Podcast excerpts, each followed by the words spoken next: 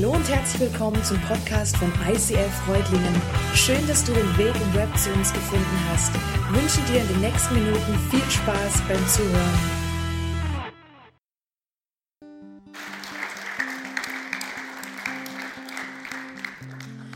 Ja, auch ich freue mich mega, euch weiter ein Stück weiter in unseren Traum wieder mit reinzunehmen heute. In unseren Traum als, als Kirche. Und heute ist das Thema Kirche ist spirituell.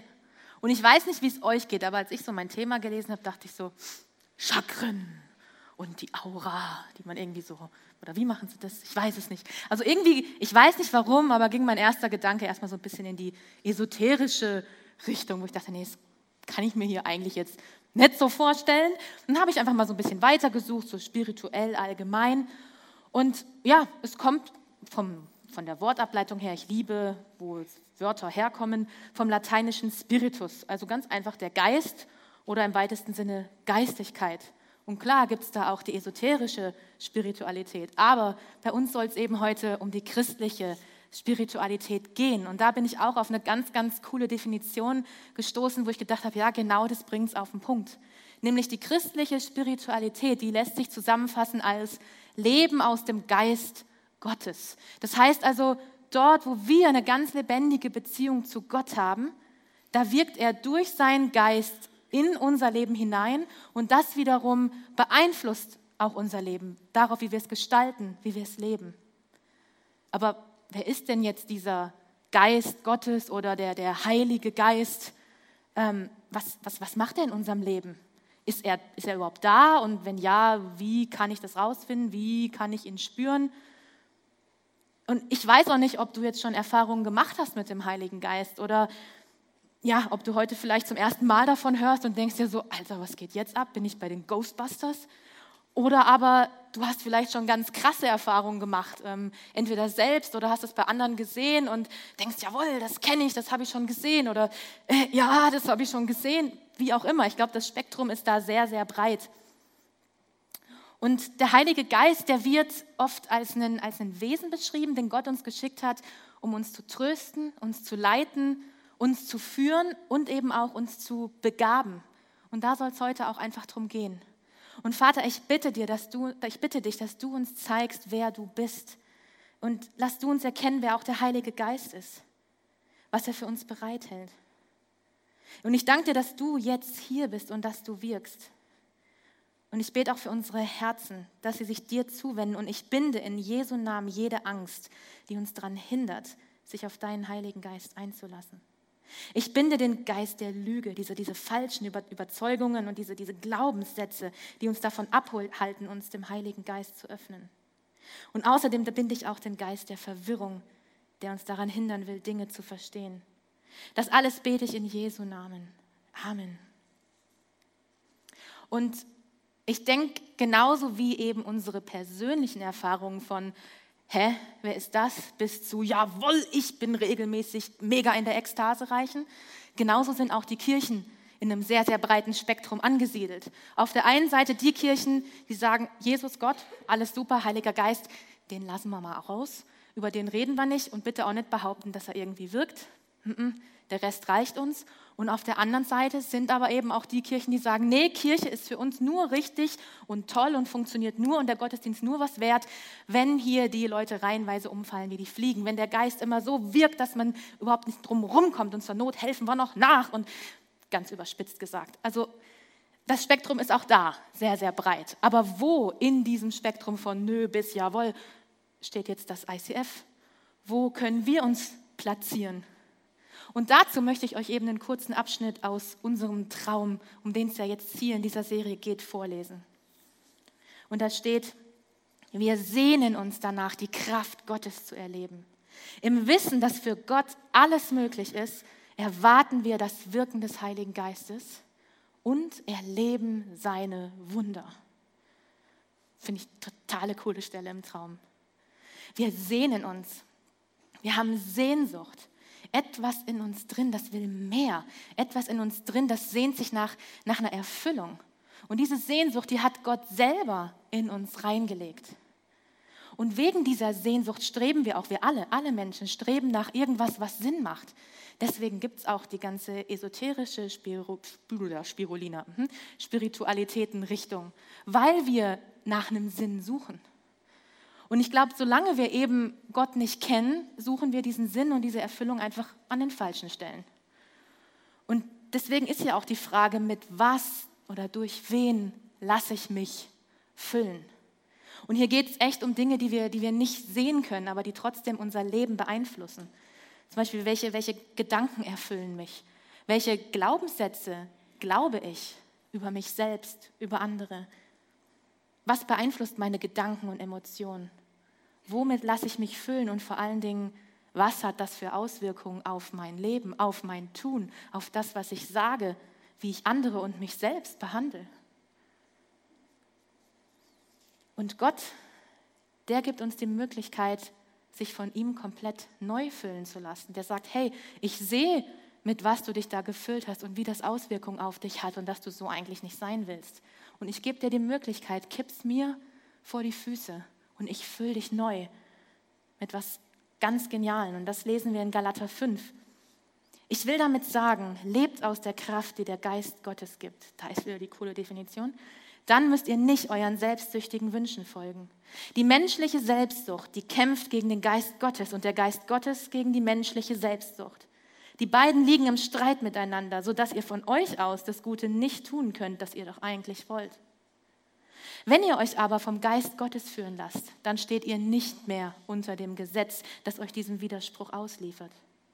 Was die menschliche Selbstsucht hervorbringt, das ist offenkundig, nämlich Unzucht, Verdorbenheit und Ausschweifung, Götzenanbetung und magische Praktiken, Feindschaft, Streit, Rivalität, Wutausbrüche, Intrigen, Uneinigkeit und Spaltungen, Neid, Trunk und Fresssucht und noch so vieles mehr. Ich denke, das eine oder andere kennen wir alle. Und ich warne euch, wie ich es schon früher getan habe. Menschen, die solche Dinge tun, die werden nicht erben, was Gott versprochen hat. Für sie ist kein Platz in Gottes neuer Welt.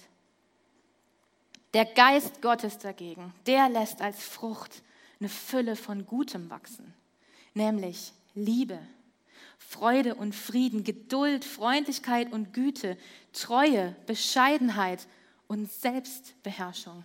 Hey, ganz ehrlich, das will ich haben. Ich will das andere nicht. Die Frucht will ich. Und diese Frucht, die kann in unserem Leben wachsen. Und ich bin frei zu entscheiden, mit was ich mich füllen lasse. Jeden Tag. Aber ich bin eben auch täglich in diesem Widerstreit, in diesem Widerstreit zwischen der menschlichen Selbstsucht und dem Geist Gottes.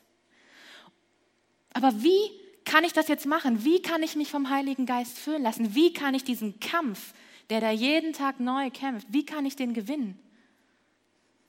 Und ich glaube, dass dieses sich füllen lassen, das ist nicht, was man einmal tut und dann ist gut. Das wäre genial. Ich lasse mich einmal füllen und dann bin ich die perfekte Frucht und bringe all diese guten Dinge zum Vorschein. Nein, das ist etwas, was man immer wieder tun muss. Ein Prozess und je mehr man das tut, je besser man oder je mehr man das übt, desto besser wird man darin.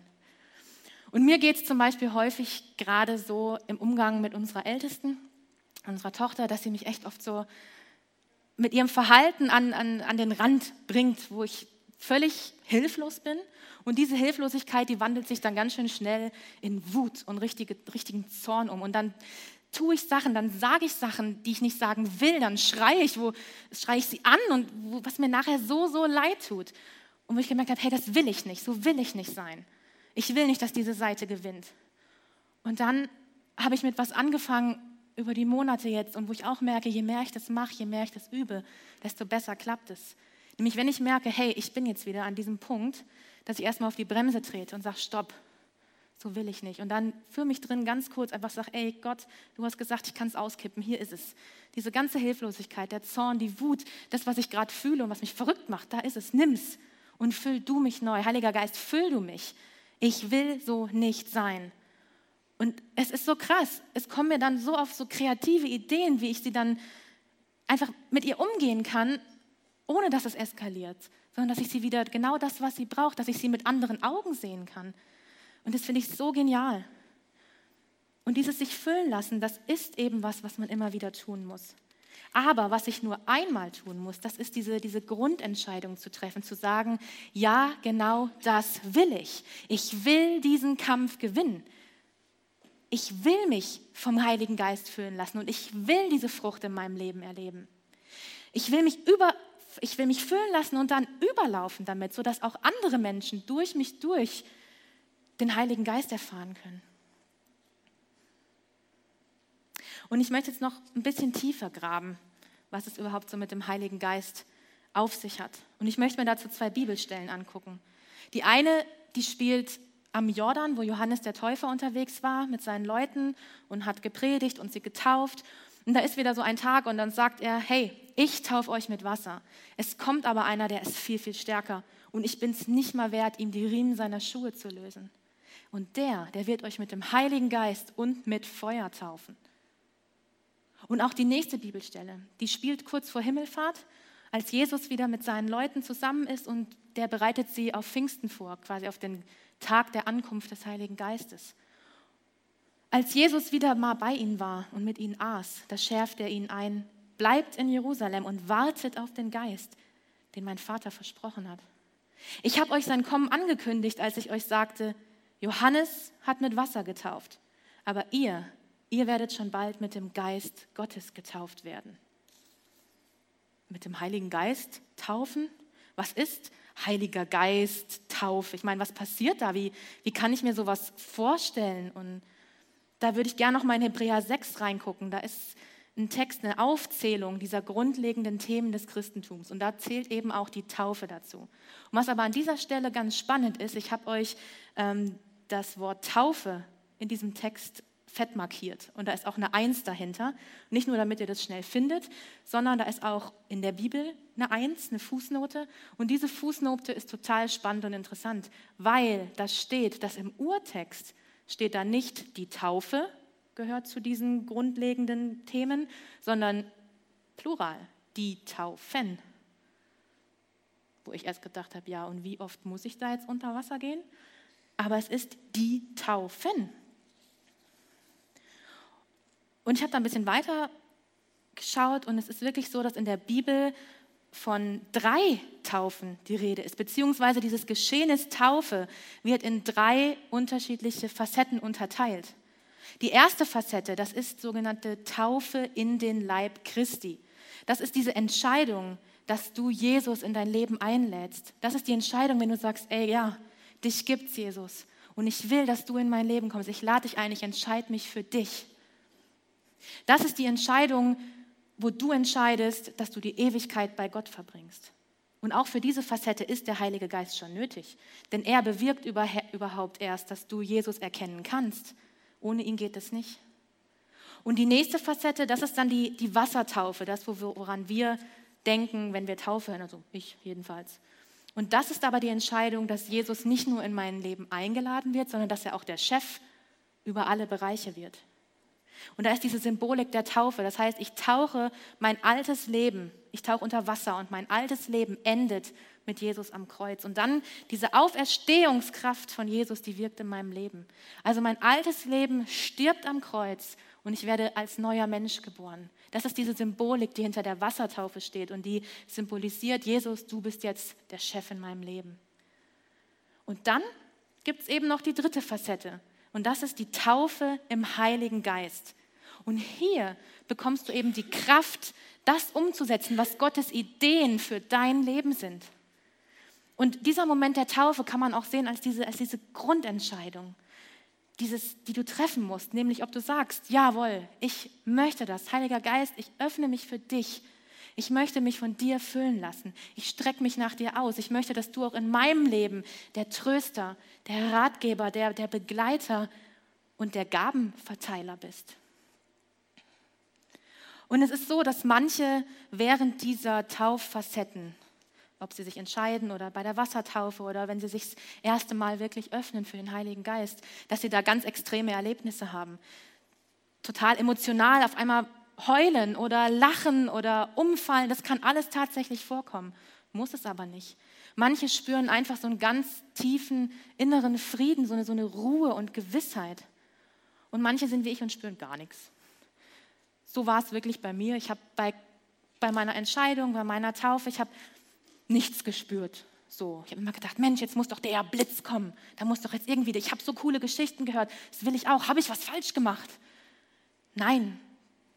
Es ist völlig egal, was du in dem Moment spürst. Wichtig ist nur, welche Auswirkungen haben diese Facetten, diese Taufe auf dein Leben, auf mein Denken, darauf, wie ich handle, auf das, was ich bin. Und auch wir als Gemeinde, wir, wir glauben, dass der Heilige Geist hier ist und wir glauben, dass er wirkt, auch wenn nicht der ganze Saal umfällt wie die Fliegen. Sowas ist nicht Voraussetzung und auch nicht einziges Zeichen dafür, dass der Heilige Geist da ist und tatsächlich wirkt. Und es ist jetzt auch nicht so, dass man unbedingt alle drei Facetten braucht, um dann errettet zu sein und in der Ewigkeit an Gottes Seite zu bleiben, zu sein. Nee, dafür reicht echt voll und ganz die erste Facette. Das wird zum Beispiel deutlich, als Jesus da auf Golgatha hängt und rechts und links von ihm, da hingen ja so zwei Verbrecher. Und der eine Verbrecher, der hat es gecheckt, der hat erkannt, wer Jesus ist, dass er Gottes Sohn ist. Der hat es erkannt und geglaubt. Und er hat zu Jesus gesagt, ey Jesus, wenn du deine Herrschaft antrittst, ey, dann denk an mich. Was hat Jesus da gesagt? Schnell, hol einer Wasser, der ist nicht getauft, das ist hier gleich zu Ende, wir müssen schnell was machen. Nee, hat er nicht. Er hat gesagt, hey, noch heute wirst du mit mir im Paradies sein. Die erste Facette, diese Entscheidung, die reicht. Die reicht, um zu wissen, wo du die Ewigkeit verbringst. Man braucht keine Nottaufe oder sowas. Man kann nur mit dieser ersten Facette durch Leben gehen. Aber ich glaube, dass man dann ganz schön viel von dem verpasst, was Gott schon hier auf Erden für uns vorbereitet hat, was er hier schon uns zeigen will. Und ich habe hier noch eine Bibelstelle, in der es um die Taufe im Heiligen Geist geht. Und zwar steht die in der Apostelgeschichte. Als die Apostel in Jerusalem hörten, dass die Samaritaner Gottes Botschaft angenommen hatten, also dass sie sich an Gott, dass sie geglaubt haben, dass sie auch getauft wurden, da schickten sie Petrus und Johannes zu ihnen. Wofür? Ich dachte, die wären fertig, die glauben jetzt doch. In der betreffenden Stadt angekommen, beteten die beiden für sie und baten Gott, ihnen den Heiligen Geist zu geben. Denn bis zu diesem Zeitpunkt war der Heilige Geist noch auf keinen von ihnen herabgekommen. Sie waren nur auf den Namen von Jesus, dem Herrn, getauft. Nach dem Gebet legten Petrus und Johannes ihnen die Hände auf und jetzt bekamen auch sie den Heiligen Geist. Anscheinend kann man Facette 1 und 2 erlebt haben, Facette 1 und 2 der Taufe, man kann es erlebt haben, die auch, was auch alles nur durch den Heiligen Geist möglich ist. Nur er hilft dir, Jesus zu erkennen und nur er kann es machen, dass dein altes Leben stirbt. Aber trotzdem kann diese dritte Facette, dieser Heilige Geist in dieser noch höheren Dimension in deinem Leben noch fehlen. Und es wird deutlich, dass es anscheinend von Bedeutung ist, ihn nochmal ganz speziell zu empfangen. Aber was bedeutet es jetzt für mich dass Gott seinen Geist über mir ausgießen möchte, dass er mich im Heiligen Geist taufen möchte. Wie, wie, wie geht das? Was, was muss ich da jetzt tun? Wie kann so eine Taufe im Heiligen Geist aussehen? Und ich meine, klar, kannst du das mit jemandem zusammen machen, das über dir beten lassen, so wie Petrus und Johannes dir die Hände auflegen lassen. Oder du kannst es ganz unspektakulär für dich selber machen, indem du Jesus signalisierst, hey, hier bin ich, ich will das, wie ich es am Anfang gesagt habe. Ich will das, ich bin bereit, erfüll du mich. Ich möchte, dass du mich mit deinem Geist erfüllst. Diese Grundsatzentscheidung, diese Grundentscheidung, das ist die Taufe im Heiligen Geist. Und ich glaube, wenn du dich so ganz, ganz frisch für Jesus entschieden hast, ich weiß nicht, wer sich so daran erinnert, dass man, dass man das Gefühl, boah, ja, jetzt geht's richtig los, da ist noch mehr in mir. Oh, da, ich bin völlig begeistert und euphorisch und mit der Zeit gewöhnt man sich daran. Und ich glaube eben, das ist der Unterschied, ob ich wirklich das realisiere, da ist noch mehr und es akzeptiere und hoffe, dass es dann in der Ewigkeit losgeht, oder ob ich das jetzt schon lebe. Das ist der Unterschied. Und die Wassertaufe und die Taufe im Heiligen Geist, das sind die Schlüssel dazu, dass du dieses Meer, was du in dir spürst, dass du das leben kannst. Die Wassertaufe als Symbol, Jesus, du bist der Chef in meinem Leben. Und das ist ganz wichtig, Denn das Reich Gottes, das wird ja auch als, als Königreich beschrieben. Und ein Königreich erleben und darin leben kann man nur, wenn man den König auch König sein lässt. Sonst macht das ganze Ding ja keinen Sinn. Also erst wenn Gott der Chef in deinem Leben wird, und das ist die Taufe mit Wasser, erst dann kannst du schon jetzt hier auf Erden so richtig ins Königreich Gottes kommen und es erleben. Ich meine, natürlich kannst du dein Leben lang sagen, nee, die erste Facette reicht mir. Ich weiß, wo ich die Ewigkeit verbringe und es ist okay. Aber ich glaube, zum einen ist es ein langweiliges Leben irgendwann und zum anderen glaube ich, dass du immer wieder an einen Punkt kommst, wo du sagst, es muss doch noch mehr geben. Soll es das hier jetzt schon gewesen sein? Und ich denke aber, wenn du dann diese Grundentscheidung triffst, wenn du Jesus bittest, dich im Heiligen Geist zu taufen und wenn du dich hinstreckst und dich von ihm erfüllen lässt, dann fängt der Heilige Geist eben auch an, Veränderungen in deinem Leben zu bewirken. Je mehr und je öfter du dich von ihm füllen lässt, also je mehr du das übst und wirklich bewusst machst, desto mehr wird eben auch diese Frucht des Geistes, die wir am Anfang hatten, desto mehr wird die in deinem Leben sichtbar und erfahrbar. Vielleicht merkst du es selber an dir, aber ich glaube, in erster Linie merken es die Menschen um dich rum. Die, die mit dir zu tun haben, die dann merken, boah, irgendwas ist anders. Die ist so viel freundlicher. Die braust nicht immer so gleich auf. Die schreit gar nicht mehr so. Und ich glaube, darum geht es. Genau darum. Der Heilige Geist, der ist in erster Linie dazu da, uns so zu erfüllen, dass andere Menschen durch uns durch Gottes Wesen erkennen können dass sich Gott durch uns durch zeigen kann, dass wir anderen Menschen dienen. Und ich habe ja auch am Anfang gesagt, dass der Heilige Geist jemand ist, der uns begabt. Er hat also Gaben für uns bereit.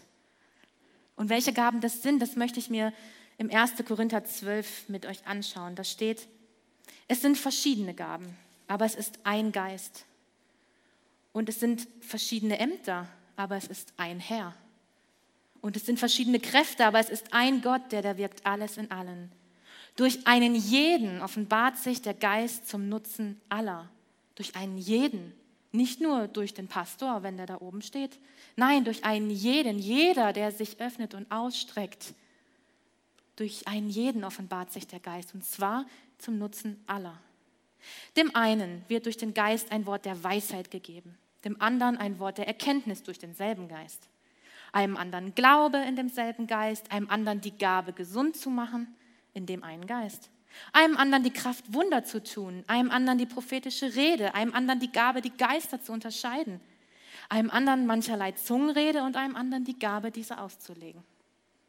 Dies alles aber wirkt derselbe eine Geist, der einem jeden, einem jeden, dir, dir, dir, einem jeden das seine zuteilt, wie er will. Und diese einzelnen Gaben, die sind so spannend und so vielschichtig und da könnte man noch ewig und drei Tage weiter drüber reden. Aber das wird den Rahmen sprengen und ich werde jetzt die einzelnen Gaben zum Teil nur kurz anreißen. Aber hey, guck da selber nochmal nach, informier dich darüber. Das ist so spannend, es ist wirklich, wirklich, wirklich toll.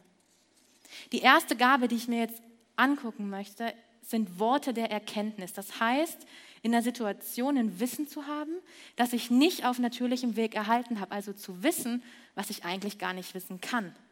Und dazu möchte ich gern den Dani geschwind zu mir holen, der uns dazu was erzählen möchte. Genau, ich war dieses Jahr in Israel. Falsch, letztes Jahr, ja schon 2019. Letztes Jahr waren wir in Israel, genau. Und wir waren natürlich in Jerusalem und wir waren am Gartengrab. Es gibt zwei Orte, ähm, die ziemlich wahrscheinlich das also wo Jesus begraben war. Und das Gartengrab ist ähm, der Ort, wo die meisten sagen, hey, das, das ist wirklich das Grab und man sieht es auch noch, man kann da rein und man sieht ähm, eine Liege und äh, das ist so abgesperrt durch so ein Gitter. Und wir waren an diesem Ort und Nina und mich hat es extrem berührt, dieser Ort, also am allermeisten von den ganzen ähm, Flecken, sag ich mal, wo wir in Israel waren. Und da ist eine riesen, wunderschöne Gartenanlage drumherum, ganz liebevoll gepflegt und da sind hunderte Leute. Da gibt es Plätze, wo man worshipen kann. Und wir waren zweimal an diesem Grab und ich war zweimal in diesem Grab ganz alleine.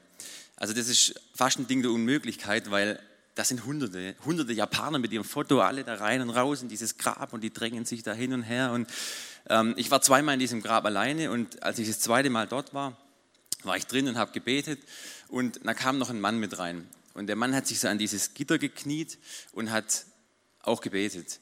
Und ich stand da und auf einmal sagt der Heilige Geist zu mir, seine Frau ist krank, sag ihm, sie ist gesund. Und ich, nein, Quatsch, kann überhaupt nicht sein. Und ich habe gesagt, Teufel, komm, geh weg, lass mich in Ruhe, ich bete. Und ich habe meine Gedanken weggeschickt.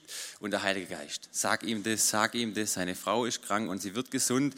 Und irgendwann, das ging bestimmt fünf Minuten, habe ich gekämpft in meinen Gedanken. Und irgendwann habe ich gesagt, komm, scheißegal. Ich sehe den das erste Mal, ich werde ihn nie wieder sehen, der kann nicht mal Deutsch. Ähm, ich habe ihn gepackt und habe gesagt, hey, ich glaube, der Heilige Geist hat gerade zu mir gesprochen und er hat gesagt, oder ich habe ihn erst gefragt, ist deine Frau krank? Und er sagt, ja, sie ist krank, sie hat Epilepsie. Und in dem Moment, wo er da auf den Knien gebetet hat, hat er gerade für seine Frau gebetet. Und dann habe ich zu ihm gesagt, ich glaube, dass der Heilige Geist mir gesagt hat, dass sie gesund wird. Und wir haben zusammen gebetet und wir haben geheult und uns in den Händen gehalten, ein wildfremder Mann. Und es war ähm, ja, ein sehr, sehr crazy Moment, mich hat es ultra berührt. Und ich glaube, wenn ich das nicht gemacht hätte, hätte ich mich also ich, mich würde es bis heute noch ärgern, weil der Geist mich wirklich gedrängt hat und das war einfach eine Erkenntnis, die war übernatürlich. Ich habe es nicht gewusst und ich glaube, seine Frau ist gesund und genau, das war ein spiritueller Moment. Ich danke dir. Genau, es ist unglaublich, wie der Heilige Geist wirkt, auch noch heute, nicht nur zu biblischen Zeiten. Die zweite Gabe ist die Unterscheidung der Geister. Das heißt, dass ich in der Situation mit Hilfe des Geistes rausfinde, ist das jetzt eine menschliche Sache, die ich da vor mir habe, eine dämonische Sache oder eine göttliche Sache.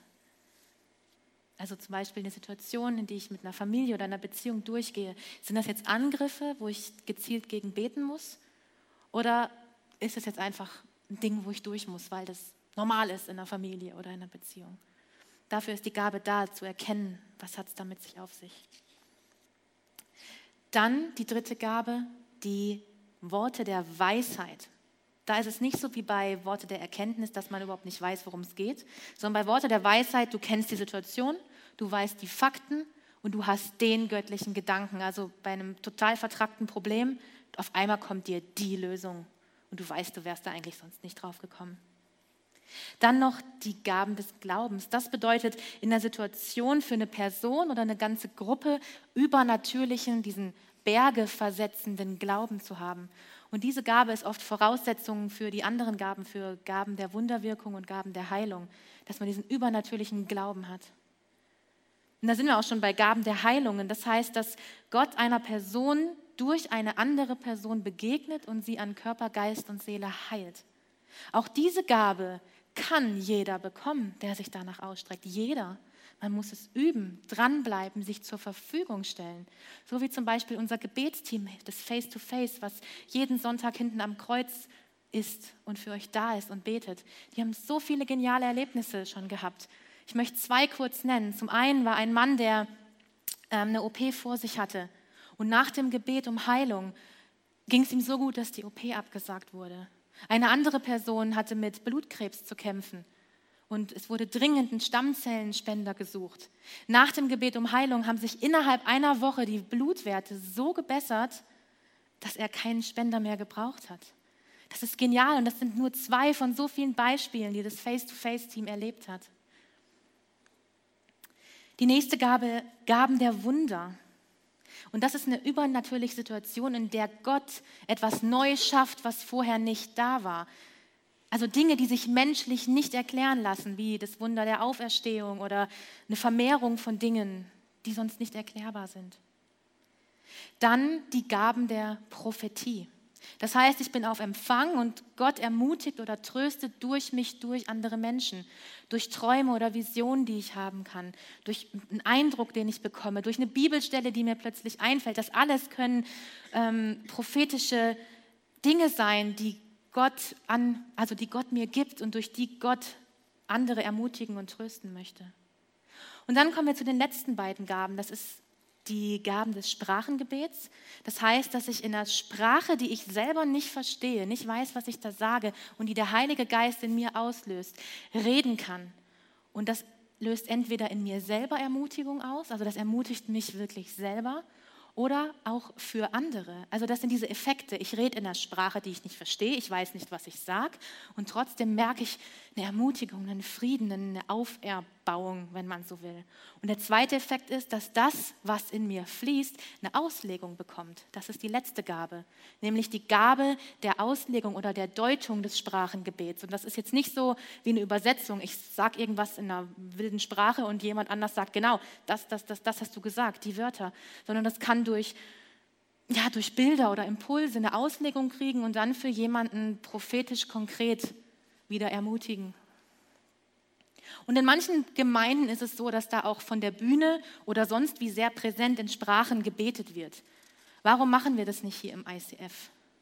Der Grund ist folgende Bibelstelle in 1. Korinther 14. Da steht, wenn nun die ganze Gemeinde an einem Ort zusammenkäme und alle redeten in Zungen, also alle würden das Sprachengebet benutzen, es kämen aber Unkundige, also Menschen, die zwar glauben, aber mit diesem Phänomen des Sprachengebets nichts anfangen können, es kämen aber Unkundige oder Ungläubige hinein, würden sie nicht sagen, ihr seid von Sinn? Äh, ja, wenn sie bei Sinnen sind, schon. Und wenn aber alle prophetisch redeten und es käme ein Ungläubiger oder Unkundiger rein, der würde von allen überführt und von allen gerichtet und was in seinem Herzen verborgen ist, das wird offenbar und so wird er niederfallen auf sein Angesicht, Gott anbeten und bekennen, dass Gott wahrhaftig unter euch ist. Also wo dieses prophetische den Menschen dienen kann, ihnen helfen kann, Gott zu erkennen, zu ihm zu führen wohingegen dann das Sprachengebet für Unkundige und Ungläubige einfach verwirrend und auch abstoßend sein kann. Im Setting der Gemeinde finden wir es deshalb unangebracht, eben für die Menschen, die hierher kommen und mit diesem Phänomen nichts anfangen können. Aber in anderen Settings, zum Beispiel in Small Groups oder Gebetteams oder wie auch immer, da sieht es wieder anders aus. Und bei all diesen Gaben ist es ganz wichtig, es ist deine Wahl. Bei allen Gaben ist es immer deine Entscheidung, ob du dich danach ausstreckst, ob du um die Gaben bittest. Da heißt es in Lukas 11, wo bittet unter euch ein Sohn den Vater um einen Fisch und der gibt ihm statt des Fisches eine Schlange? Oder gibt ihm, wenn er um ein Ei bittet, einen Skorpion? Wenn nun ihr, die ihr Böses seid, euren Kindern gute Gaben zu geben wisst, wie viel mehr wird der Vater im Himmel den Heiligen Geist geben denen, die ihn bitten? In der Bibel steht, dass du diese Gaben, alle Gaben anzapfen kannst und dass du sie bekommen kannst dass du dich danach ausstrecken darfst. Und der Zusammenhang ist, dass es nur Sinn macht, wenn Jesus der Chef in deinem Leben ist, wenn du ihn eingeladen hast, weil nur dann kannst du die Gaben nach seinem Willen, so wie es gedacht ist, aus einsetzen. Und natürlich sind die Gaben auch dazu da, dass sie dir gut tun, dass sie dich selbst ermutigen und erfüllen. Aber in erster Linie sind die Gaben für andere da, damit sie durch dich ermutigt, geheilt, Gott näher gebracht werden. Und natürlich stärken die Erlebnisse, die ich mit den Gaben habe, auch meinen eigenen Glauben und ermutigen mich. Aber das ist einfach nur ein toller Nebeneffekt. Der Haupteffekt, der soll sein, dass ich mit meinen Gaben, mit den Gaben, die der Heilige Geist mir gibt, also mit den Gaben des Heiligen Geistes, anderen diene. Es geht nicht um mich, es geht um Gott. Es geht darum, dass er groß wird. Und was ist jetzt für dich der nächste Schritt? Was ist für dich dran? Ist es vielleicht dran, das Experiment zu wagen, okay, Heiliger Geist, wenn es dich wirklich gibt, dann zeig mir auch, ob es wirklich Jesus gibt. Lass mich das erkennen. Ist er wirklich Gottes Sohn? Stimmt das, was alle sagen hier? Oder ist für dich der nächste Schritt dran zu sagen, jawohl, Jesus, du bist in meinem Leben, aber ich will jetzt, dass du der Chef über alle Bereiche wirst. Und ich will das auch symbolisch durch die Wassertaufe zeigen. Oder sagst du, hey, ich will mich heute zum ersten Mal nach dem Heiligen Geist ausstrecken. Ich will heute diese Grundentscheidung dafür treffen und sagen, jawohl, ich bin bereit. Ich bin bereit für das Meer. Ich will mehr erleben, diese Dimension. Ich strecke mich nach dir aus und ich will mich von dir neu füllen lassen. Oder willst du dich wieder erneut füllen lassen? Was ist dran für dich? Was auch immer für dich dran ist. Ich, ich lade dich ein, tu diesen Schritt. Entweder gleich während des nächsten Liedes oder danach während des Gebets. Und Jesus, der hat gesagt, wenn wir Gott um den Heiligen Geist bitten, dann gibt er ihn uns. Er gibt uns ein Brot und keinen Stein. Deswegen müssen wir doch keine Angst vorhaben. Wenn du den Heiligen Geist in dein Leben einlädst, dann, dann wird er dir Dinge aufdecken, die in deinem Leben falsch gelaufen sind oder die noch falsch laufen. Er wird Sünden aufdecken, aber nicht, um dich anzuprangern und zu sagen, guck mal, was du gemacht hast, sondern um dir zu zeigen, wo du unfrei bist, wo dich Sachen trennen von Gott und von den Menschen. Denn genau dafür ist Jesus am Kreuz gestorben, dass wir diese Sachen ans Kreuz bringen und dort sterben lassen, dass wir frei werden. Schon wie Paulus zu den Korinthern gesagt hat, wenn ihr Durchbruch erleben wollt, dann braucht ihr den Heiligen Geist. Und manchmal ist es echt schwer alleine. Und ich lade dich dann ein, informiere dich nachher draußen an der Next Step Bar, was es alles auch an Angeboten hier im ICF gibt, die dich bei deinem nächsten Schritt, was auch immer für dich dran ist, unterstützen können. Small Groups oder Kurse, wo du, wo du, wo du Gott, Vater und den Heiligen Geist wirklich erleben kannst, wie Explore zum Beispiel oder Increase. Ich wünsche dir einfach Mut für den nächsten Schritt. Und ich lade dich ein, leb diesen Traum mit uns. Rechne mit dem Wirken des Heiligen Geistes und dann erleb seine Wunder. Sei mit dabei in unserem Traum.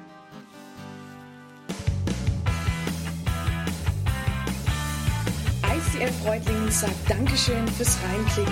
Weitere Infos findest du unter www.icf-reutlingen.de.